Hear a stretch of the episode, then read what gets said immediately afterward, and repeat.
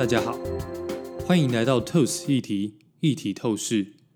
经济部在八月十三号的时候公告禁止中国的 OTT 来台投资，并且在九月三号生效。首当其冲的就是爱奇艺和腾讯的 VTV 这两个平台。爱奇艺的台湾代理商 OTT 娱乐也在九月三号当天对外发表声明，表示要停止爱奇艺的会员经销业务，也放弃爱奇艺品牌的代理服务。同时，也表示对于经济部的法令完全无法理解。在中国的 OTT 退出台湾之后，台湾是否就无法收看平台的线上节目？经济部又为什么要禁止中国的 OTT 来台投资呢？今天要讨论的议题就是爱奇艺退出台湾争议。OTT 服务的英文是 Over the Top Media Service 的缩写，借用的就是篮球里面的过顶传球的意思。言下之意就是。媒体的内容可以越过传统有线、无线信号，直接透过网络传递媒体的服务。YouTube、Netflix，还有今天讨论的爱奇艺，都是我们日常生活当中常见的 OTT 平台。也就是这种特性，让 OTT 可以绕过传统媒体法规的审查。传统的广电三法、广播电视法、有线广播电视法，还有卫星广播电视法，就是分别针对无线电、有线广播电视系统，还有卫星。这三种播送方式进行管理的法律，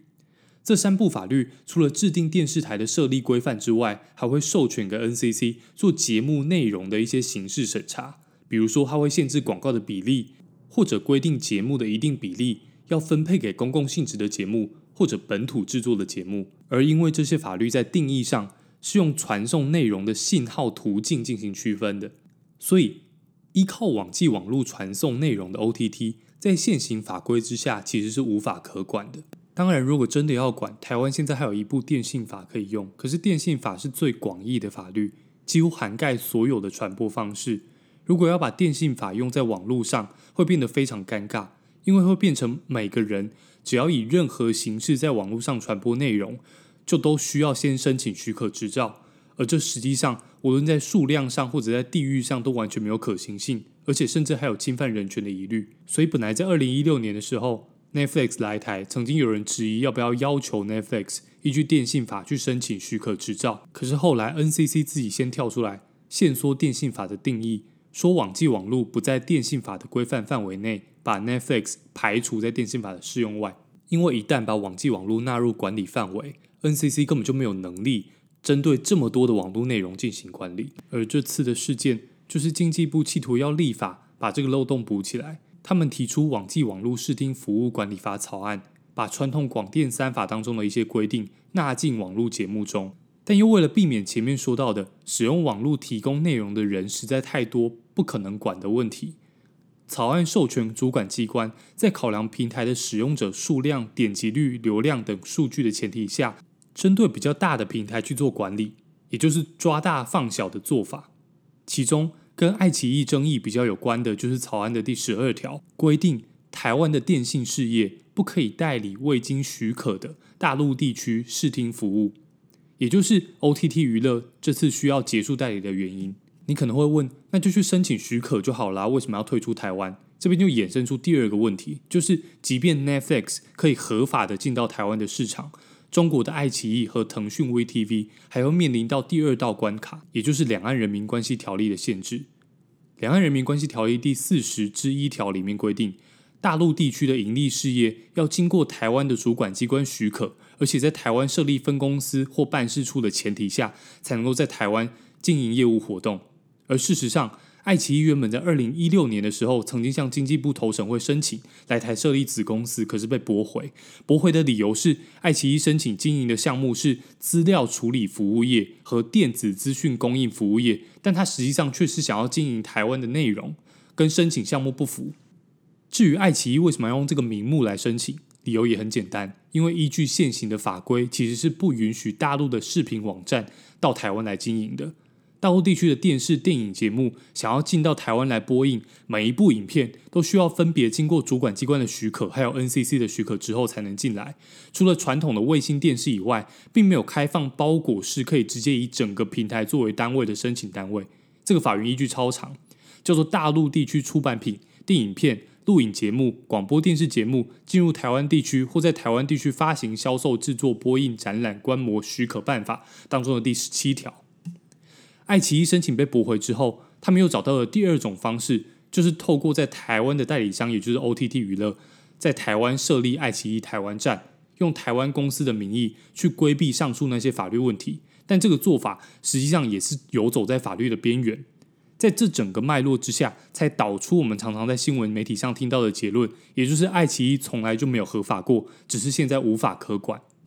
这边先解决一个大家可能比较在意的问题，就是在禁止爱奇艺代理之后，台湾的观众还可以看得到爱奇艺的节目吗？这个问题的答案应该是肯定的，因为台湾政府只能禁止台湾的代理商。但如果透过网络直接连到中国的伺服器观看，就一样可以看到这些节目。顶多观看的时候没有办法像台湾的伺服器一样流畅，还有有一些节目中国的爱奇艺并没有代理的问题而已。但这个问题其实也显示出政策施行上一个尴尬的地方，就是政府只能控制代理商，但在网际网络的时代，想要阻绝资讯的流通，它的难度几乎是不可能的。讨论到这边，我们先整理一下事件的症结点。政府要立法管制大型网络平台的内容，并且规定台湾的代理商不可以代理没有经过许可的中国网络节目平台。然后现在开放许可的项目里面，并没有开放中国的网络节目平台，所以爱奇艺和腾讯 VTV 这些 OTT 就只能退出台湾。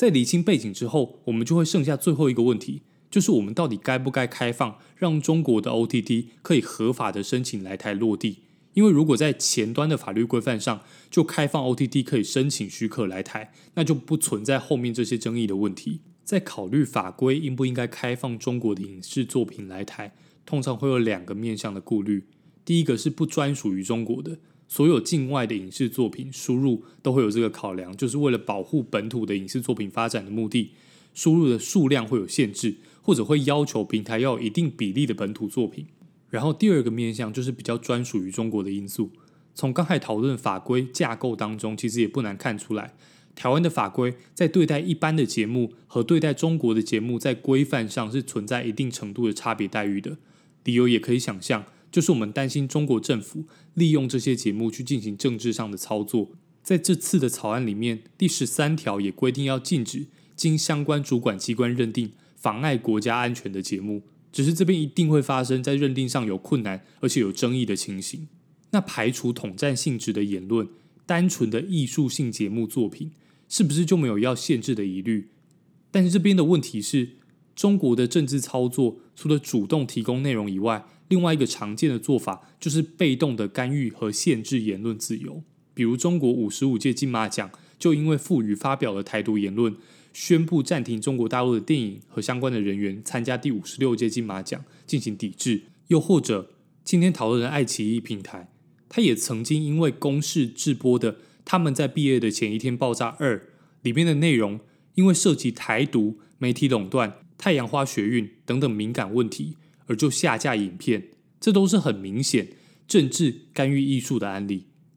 但这些疑虑。是否就构成禁止中国的 OTT 来台这个结论，应该要先打上一个问号。因为即便 OTT 平台被禁止，中国的内容在网络时代仍然可以利用其他的管道，像是抖音或 YouTube 进行输入，用禁止的方式防不胜防。